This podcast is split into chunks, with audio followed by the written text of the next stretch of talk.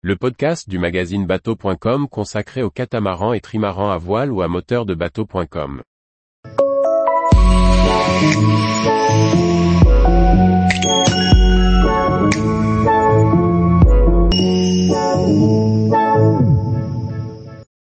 Thierry Dubois, le skipper qui vous fait découvrir le Grand Nord sur la Louise. Amatrice d'interviews de plaisanciers. C'est au cœur du charmant port d'Etel et par téléphone que je retrouve Thierry Dubois, ex-coureur au large en solitaire, pour lui poser quelques questions et faire le point avec lui sur sa situation actuelle, sa vie à bord de la Louise et son rapport privilégié avec sa goélette depuis plus de dix ans.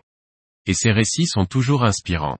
Thierry Dubois est un coureur au large en solitaire français, avec un joli palmarès à son actif entre les années 1990 et 2000. À 33 ans, il décide de mettre fin à sa carrière de sportif et de construire la goélette de ses rêves. C'est ainsi que Thierry résume ce qu'il vit aujourd'hui. Il aura fallu 6 années et 23 000 heures de travail pour la conception et la construction de la Louise, cette élégante et robuste goélette de 19 mètres. Thierry part d'un cahier des charges très élaboré, héritage de son cursus de marin constructeur de bateaux et d'une page blanche. Les réflexions et les croquis que l'architecte Nigel Irens lui propose sont en phase avec sa vision.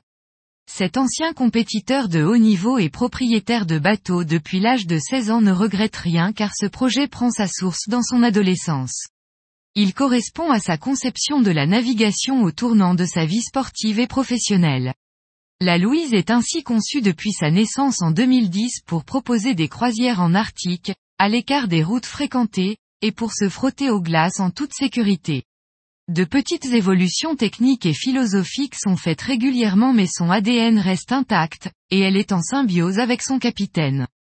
Thierry n'a jamais versé dans la facilité, ni dans son parcours de sportif de haut niveau en solitaire, ni dans ses choix de vie. À chaque début de saison, en février-mars, il sait qu'il faudra prendre la mer pour aller dans le nord, au milieu des tempêtes, traverser des mers qui peuvent être compliquées. Ça représente un réel engagement d'amener un voilier là-haut, de le faire fonctionner car le Groenland est une zone hostile, pas très équipée, où rien n'est évident. L'autonomie à bord est indispensable, tant sur l'avitaillement que sur les pièces mécaniques. À bosser en continu depuis dix ans là-haut, il n'y a que la Louise, explique Thierry.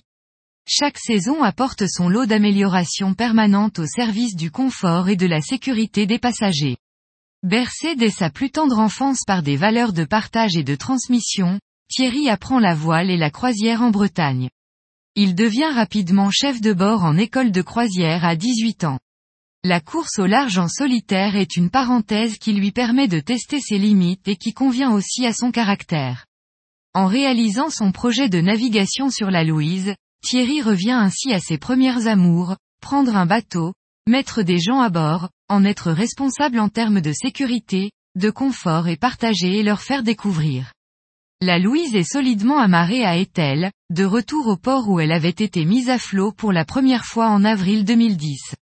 Son activité étant affiliée à la marine marchande, elle est immobilisée pour fermeture administrative suite aux contraintes sanitaires en cours.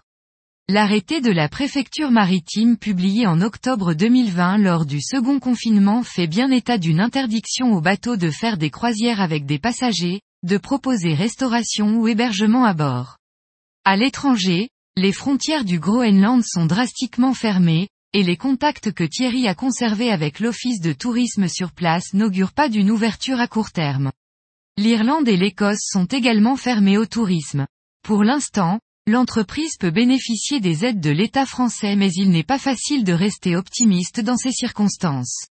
La vie s'écoule cependant à bord et permet de réaliser les travaux, il y en a, nécessitant du temps et peu d'argent. Je n'imagine pas la qualité et l'état de la Louise régresser. Le plaisir et la passion sont les moteurs de Thierry pour réaliser ces opérations d'amélioration au fil des semaines qui s'écoulent. Les visites de sécurité et de conformité de la Louise sont faites. Je suis prêt à naviguer et j'ai le droit de naviguer mais je n'ai pas le droit de prendre de passagers. Abnégation et patience, des qualités dans lesquelles Thierry se reconnaît bien. Tous les jours, retrouvez l'actualité nautique sur le site bateau.com. Et n'oubliez pas de laisser 5 étoiles sur votre logiciel de podcast.